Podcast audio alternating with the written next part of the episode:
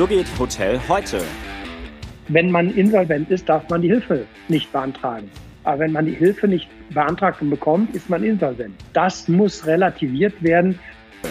Der Podcast mit Marco Nussbaum. Herzlich willkommen zu einer weiteren Sonderedition meines So geht Hotel heute Podcasts. Wieder einmal habe ich Otto Lindner am Telefon, den frisch gewählten, neu gewählten, wiedergewählten Vorsitzenden des Vorstands des Hotelverbands IHA. Otto, herzlich willkommen. Ja, hallo Marco, mein Titel wird immer länger.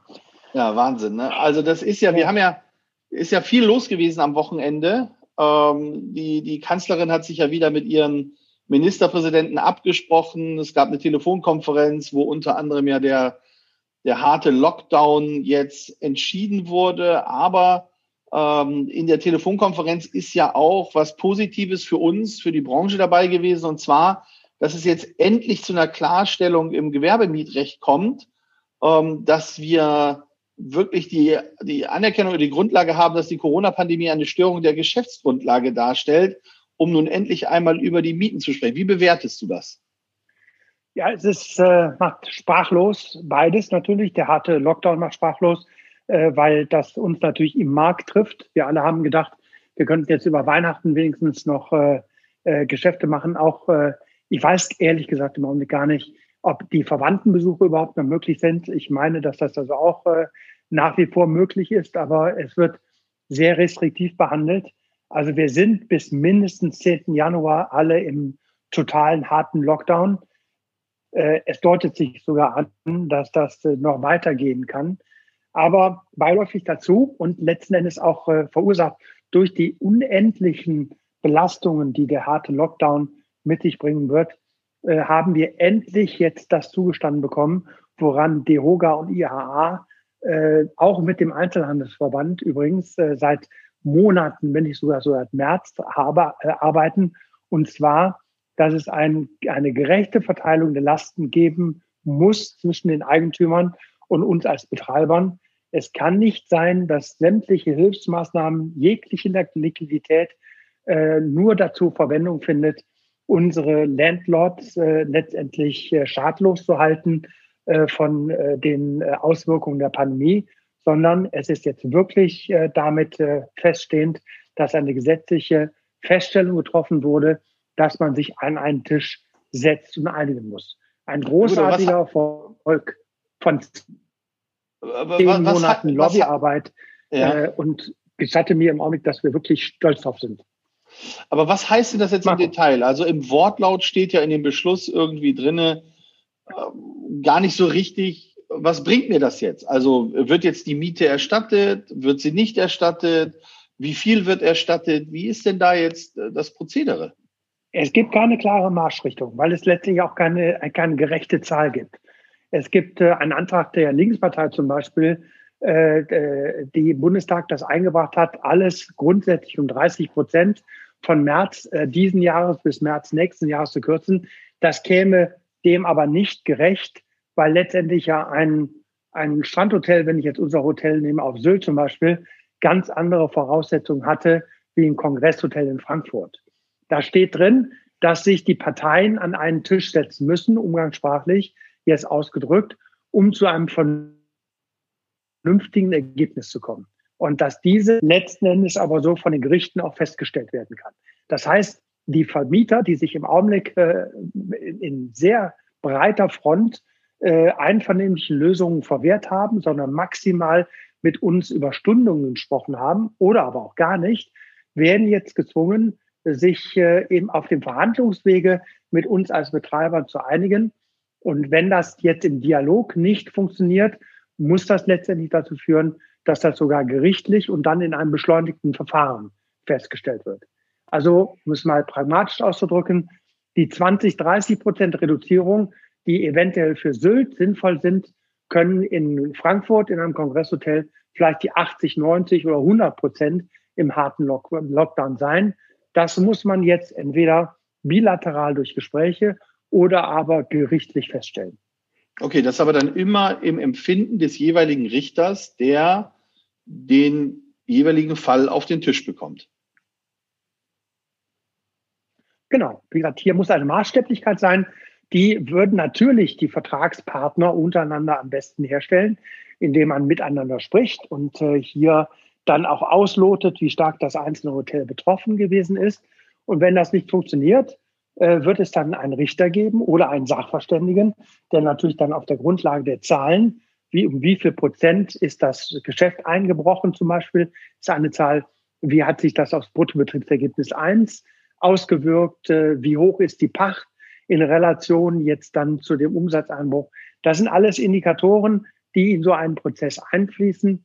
Äh, das wird auf jeden Fall ein, ein sehr spannendes Frühjahr, äh, wenn sich dieses so entsprechend umsetzt, äh, was natürlich auch zu einer erheblichen Belastung der Eigentümer führen wird, die ja auch gegenüber der Bank Verpflichtungen haben. Das heißt, in letzter Konsequenz wird es jetzt endlich, so wie für, von uns seit langer Zeit von Verbändeseite aus gefordert, wird dieses dazu führen, dass man, dass man alle Beteiligten dieser Krise an den Tisch bringt und dass alle ihren Beitrag zu leisten haben. Okay, gut. In der Praxis ist es aber so, ich muss meine Miete weiter bezahlen. Ansonsten hat der Vermieter nach wie vor die Möglichkeit, das Pachtverhältnis fristlos zu kündigen und Schadensersatz zu fordern oder auch die Sicherheiten zu ziehen. Das heißt, ich muss also irgendwie gucken, dass ich die Mieten weiter bezahle, wenn ich keine Einigung mit ihm finde, um dann in den Rechtsstreit einzutreten. Stimmt, das, das ist leider so. Auf der anderen Seite hoffen wir natürlich jetzt sehr, dass die versprochene Novemberhilfe jetzt wirklich dann im Januar ausgezahlt wird. Es wird eine Dezemberhilfe in Aussicht gestellt. Es kam auch mit jetzt am Wochenende äh, in der von dir zitierten äh, Konferenz der Ministerpräsidenten mit der Regierung, mit der Bundeskanzlerin, äh, dass die Überbrückungshilfe 3 aufgestockt wird auf nunmehr 500.000 Euro Höchstbetrag.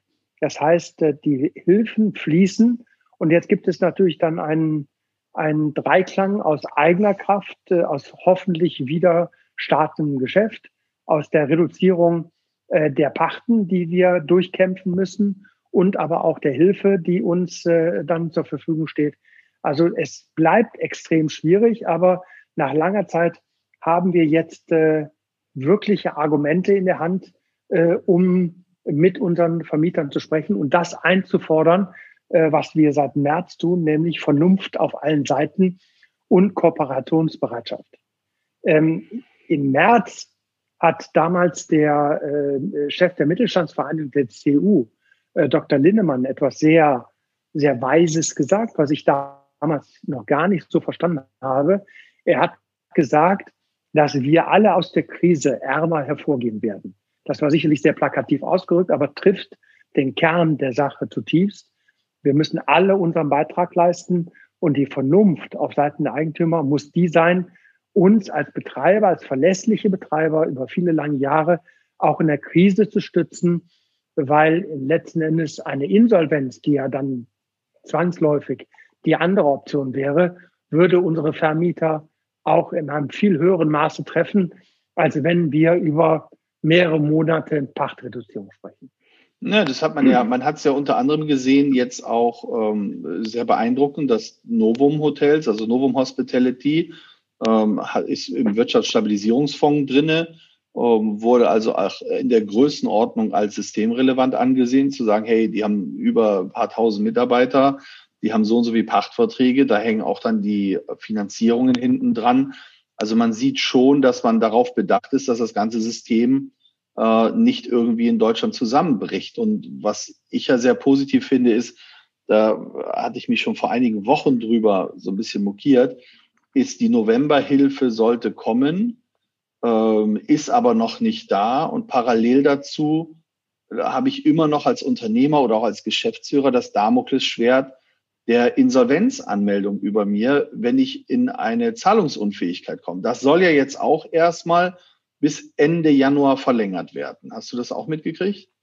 Genau, es ist unwahrscheinlich viel im Plus. Also ich habe das mit Markus Lute, äh, hier unserem Hauptgeschäftsführer vom Hotelverband, seit, äh, seit, seit Monaten, äh, dass wir nicht, äh, dass wir Pressemitteilungen, Veröffentlichungen, Informationen nicht nur mit Datum versehen, sondern mittlerweile sogar mit Uhrzeit.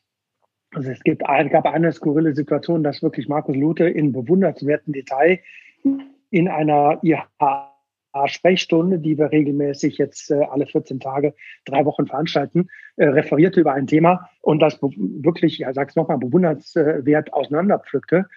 Und äh, Ingrid Hartkes, die, äh, die, die rübergelaufen ist, sie haben die Büros äh, äh, auf der gleichen Etage, wusste also dann äh, genau über das Gegenteil zu berichten, äh, was sich gerade mehrere Minuten vorher erst ergeben hat.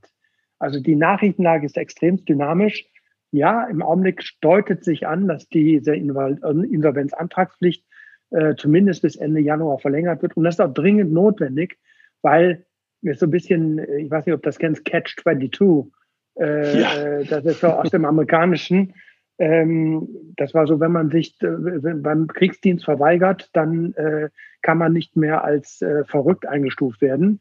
Aber man ist verrückt, wenn man sich nicht dem Kriegsdienst verweigert. Das ist das dieses Catch 22. Das ist so ähnlich jetzt hier wie in Insolvenzantragspflicht und auch der Novemberhilfe. Wenn man insolvent ist, darf man die Hilfe nicht beantragen. Aber wenn man die Hilfe nicht beantragt und bekommt, ist man insolvent. Also äh, das muss relativiert werden, weil ansonsten auch das persönliche Risiko der Geschäftsführer, der Vorstände, äh, der Eigentümer der Hotels natürlich unermesslich steigen würde. Dann haben wir ja, dann, dann können wir nur hoffen, dass, ist, dass das Gesetz auch rückwirkend dann eingeführt wird. Das heißt, dass wir rückwirkend die Insolvenzpflicht, die Insolvenzantragspflicht zum Thema der Zahlungsunfähigkeit aussetzen halt, ja. Das wäre sehr, sehr wünschenswert, weil ansonsten nach vorne raus bringt es ja nicht viel. Ja, und nach hinten hin ist natürlich auch sehr interessant, weil wir alle haben jetzt hier bei äh, der äh, Lastenteilung zwischen Vermieter, Mieter nur den Paragraph 313 äh, im, im Blick. Sondern, du brauchst auch 240, äh, ne? Artikel 240 und vor allen Dingen 536 ist sehr ja, interessant. Ja. Das kann Jurist deutlich besser erklären, als ich das tue. Aber 536 impliziert also deutlich äh, stärker als der 313 aus meiner Interpretation heraus, dass man auch äh, äh, nicht nur im harten Lockdown, sondern auch äh, bei äh, den ähm, also sonstigen Auswirkungen der Corona-Pandemie äh, zusätzlich äh, auch, auch mindern kann. Das heißt also, wir reden nicht nur über den Zeitraum äh, von März, April, Mai, wo wir unsere Häuser echt zu hatten und jetzt im Oktober, November, Dezember bis Januar, sondern wir reden letztendlich über den gesamten Zeitraum März 21, äh, März 20 bis März 21. Und äh, das, die Bandbreite ist natürlich deutlich äh, interessanter. Und ganz ehrlich, wir alle haben ja äh, schon sehr, sehr intensive Gespräche mit unseren Landlords hinter uns. Und äh, da gab es jetzt äh, sehr konstruktive, die, das werden wir weiter honorieren, aber es gab sicherlich auch einige, die sich äh, eher unverständlich äh, benommen haben, uneinsichtig. Und das wird auf jeden Fall äh, mit neuer Kraft vielleicht jetzt einmal über Weihnachten zwei, drei Tage dann doch äh, die, die Seele etwas hängen lassen. Äh, aber das werden sehr interessante Gespräche im nächsten Jahr über die Interpretation äh, dieses Gesetzes. Aber es gibt uns auf jeden Fall Argumentationshilfen, um die Vernunft einzufordern, die dringend notwendig ist. Ja, jetzt hast du gerade gesagt, da äh, braucht man an der einen oder anderen Stelle auch einen Juristen, um das richtig bewerten zu können. Ähm, wir haben ja jetzt am Donnerstag, glaube ich, wieder ist eine IHA-Sprechstunde. Da haben wir auch einen Juristen mit dabei. Also da kann ich an dieser Stelle auch nur herzlich einladen, die Mitglieder des IHAs, dass sie sich dort einloggen. Da gehen wir auch nochmal gemeinsam mit dem Juristen halt alle Fragen durch, alle Informationen, die benötigt werden, äh, um unseren Mitgliedern da auch eine gewisse Form der Sicherheit zu geben, äh, was ja. denn jetzt passieren soll. Ja. Also wir haben zum Glück die Zusage von Herrn äh, Professor Clemens Eng, äh, der sich äh, am Donnerstag dazuschalten möchte, weil das ist dann bei allem Respekt für die Tiefe und, und Weite des Wissens von Markus Luthe ist er Volkswirt und dann noch kein Jurist und wir sind sehr dankbar, dass der Professor Engerhardt sich jetzt dazuschalten wird. Ähm, es, es ist juristisch spannend und wir haben sicherlich auch daran mitgearbeitet, als Verband hier Rechtsgeschichte zu schreiben, dass dieser 313, 240, 536 jetzt Anwendung findet. Übrigens ja nicht nur in der Hotellerie und Gastronomie, sondern auch im Einzelhandel. Aber äh, ganz ehrlich, äh, das ist das, was äh, vonnöten ist. Ich glaube, ich sage es jetzt zum dritten Mal alle müssen vernünftig an einer Lösung mitarbeiten. Das geht nicht auf dem Rücken äh, jetzt eines Einzelnen. Äh, Marco, du hast das genauso erlebt jetzt in deinem äh, Laden, dass äh, wir Briefe bekommen von Seiten der Eigentümer, die uns fragen, wie viel KfW-Darlehen wir bekommen haben, wie viel Funding von Seiten der Eigentümer, was wir von den Versicherungen bekommen haben, was andere Verpächter, äh, Vermieter uns an Zugeständnissen gegeben haben, was wir selber nochmal reingetan haben, äh, wie viel Novemberhilfe gekommen sei. Und dann steht als letzter Satz, und alles das, was Sie bekommen haben, äh, wollen wir jetzt von Ihnen haben, um selber schadlos durch die Krise zu gehen. Und das wird so nicht funktionieren. Ähm, insofern ist das nichts Unredliches, äh, was wir jetzt hier verlangen, sondern wir können das jetzt auch dann hoffentlich in dieser Woche durch ein Gesetz äh, äh festgeschrieben, äh, können wir dieses einfordern und werden das auch nicht jetzt äh, mit Triumphgeheul oder mit übertriebenen Forderungen machen, sondern werden auch diese Gespräche äh, sicherlich alle sehr vernünftig führen, weil es kann ja auch nicht in unserem Interesse sein, dass unsere Vermieter, Verpächter in Schwierigkeiten geraten. Ja, Gespräche vernünftig führen und Rechtsgeschichte ist auch nochmal so ein Punkt, den ich, ich gerne nochmal mit dir besprechen würde. Das, das Thema Rechtsgeschichte ist ja wirklich, ähm, das ist ja was ganz Besonderes. Da, da ernten wir ja als Verband oder da erntet der Verband gerade auch die Protagonisten, die wirklich Tag und Nacht an diesen Sachen arbeiten, die in den Hinterzimmern Seil, äh, die Leute zusammenführen. Jetzt hätte ich fast gesagt, Seilschaften knüpfen, aber du musst ja am Ende des Tages musst du ja ähm, sage ich mal, Netzwerke haben, um das durchzusetzen. Also ich finde, das ist eine sehr, sehr schöne Bestätigung, ähm, dass es den Verbänden gelungen ist, am Ende des Tages, ja, auch wenn es ein bisschen Zeit verzögert oder an anderer Stelle kommt, aber wirklich so viel für die Branche äh, loszulösen. Also wir, ich meine, wir haben das Kurzarbeitergeld, wir haben die Novemberhilfe, wir haben die Dezemberhilfe, wir haben die Überbrückungshilfe 3, wir haben jetzt äh, die Klarstellung mit den Mieten, wir haben die Verlängerung des Insolvenzrechts. Man kann, wenn man groß genug ist, was man an Novum gesehen hat, unter den Wirtschaftsstabilisierungsfonds hängen. Äh, wie erklärst du dir, dass das trotzdem so viele immer wieder polemisieren und immer wieder sagen, oh, die Verbände machen nichts. Ist es Kommunizieren wir da nicht genug? Müssen wir detaillierter kommunizieren? Ist das Thema zu kompliziert für viele, dass sie einfach da den Überblick verlieren und sie mehr Hilfestellung brauchen? Was glaubst du? Nein, Marco, letzten Endes, du bist ja ein leuchtendes Beispiel dafür, dass wir auch unsere digitalen Formate extrem nach oben gefahren haben. Wir kommunizieren äh, auch von Seiten des DEHOGA und auch des Hotelverbandes in ungeahnter Art und Weise direkt über äh, jetzt hier äh, unsere Mail-News, gleichzeitig aber auch äh, der Deroga über vielfältige Informationen und das wird sehr honoriert von Seiten unserer Mitglieder. Ich darf sagen, dass also jetzt in der Wahl äh, der letzten Woche der gesamte Vorstand einstimmig ohne Gegenstimme gewählt wurde. Das ist also ein deutlicher Vertrauensbeweis sicherlich in die agierenden Personen. Es ist auch nicht einzelnen Personen zuzuordnen, sondern es ist eine geschlossene Mannschaftsleistung von DEHOGA, Bundesverband, DEHOGA Landesverbänden und auch vom, äh, vom, vom Hotelverband gewesen. Wir leben in einem föderalen System. Deshalb darf man es nicht unterschätzen, dass die Landesverbände extrem wichtige und wertvolle Arbeit hier leisten. Wir haben hier Protagonisten, wie den Fritz Engel hatten Baden-Württemberg, die Angela Intelkammer, den Bernd Niemeyer hier in NRW zum Beispiel, äh, den Gerhard King in Hessen. Also alles tolle Leute, die unmittelbar an ihren Ministerpräsidenten dran sind äh, und darüber natürlich Stimmung machen. Jeder, der am Wochenende wieder gesehen hat, äh, wie stark die Länder gegenüber dem Bund auftreten, muss nachvollziehen, dass also äh, die Dinge auch in einem föderalen System entsprechend äh, in der Fläche mitgetragen werden müssen. Ja, das sehe ich auch Lobbyarbeit so. und ja manchmal. Lobbyarbeit ist, ist ruhiger, als manche sich vielleicht wünschen. Äh, es, es steht uns auch nicht zu, alles immer in, in, in Pressemitteilungen hineinzufassen und schreiend äh, äh, die, die Forderungen heraus zu posaunen, sondern Lobbyarbeit hat viel erstens mit langjähriger, ähm, langjähriger Partnerschaft mit den entsprechenden Protagonisten in der Politik und der Verwaltung zu tun. Aber Marco, letzten Endes, ich bin niemanden böse darum die, dass er unzufrieden ist, dass er mehr Dinge einfordert. Der Branche geht es extrem schlecht. Wir kämpfen alle auf breiter Front um unsere Existenzen. Aber letzten Endes die klare Erkenntnis ist, es gibt keinen Verband in Europa zurzeit, der mir bekannt ist, der zufriedene äh, Mitglieder hat. Selbst die Österreicher, wo wir aus deutscher Sicht meinen, dass die jetzt mit der Hilfe im November, ich kann das für mein Haus in, äh, in, in Wien bestätigen, wo man zwischen Antragstellung über 80 Prozent äh, äh, Rückerstattung des Letztjahresumsatzes, da haben wir sieben Arbeitstage zwischen Antragstellung und Auszahlung des Betrages gehabt. Im Dezember werden wir 50 Prozent des Umsatzes bekommen. Und da ist, da, da wird das Kurzarbeitergeld nicht abgezogen. Und trotzdem sind unsere Kolleginnen und Kollegen in Österreich auch unzufrieden, in der Schweiz, nicht nur in den Hotelverbänden.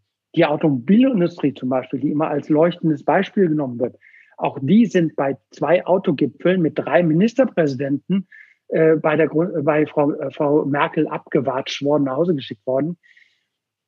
Niemand wird, ich habe das eben gesagt, äh, äh, ohne ärmer zu sein aus der Krise hervorgehen. Und das schürt Ängste. Insofern kann ich das alles nachvollziehen. Nur ganz ehrlich, wir sollten die bewährte Verbandsarbeit in dieser Art und Weise weiter fortsetzen. Natürlich, Marco, besser kommunizieren, das haben wir gelobt und da arbeiten wir dran. Aber in letzter Konsequenz, wir werden es niemals erreichen, dass alle zufrieden sind. Es wird immer Sieger und Verlierer in diesem System geben. Klar, logisch. Und eine Vielfalt der Meinungen ist halt auch wichtig, aber trotzdem muss ich immer wieder sagen, es scheint so ein bisschen en vogue zu sein, dass immer oberflächlich polemisiert wird, um seine eigene Filterblase zu bedienen.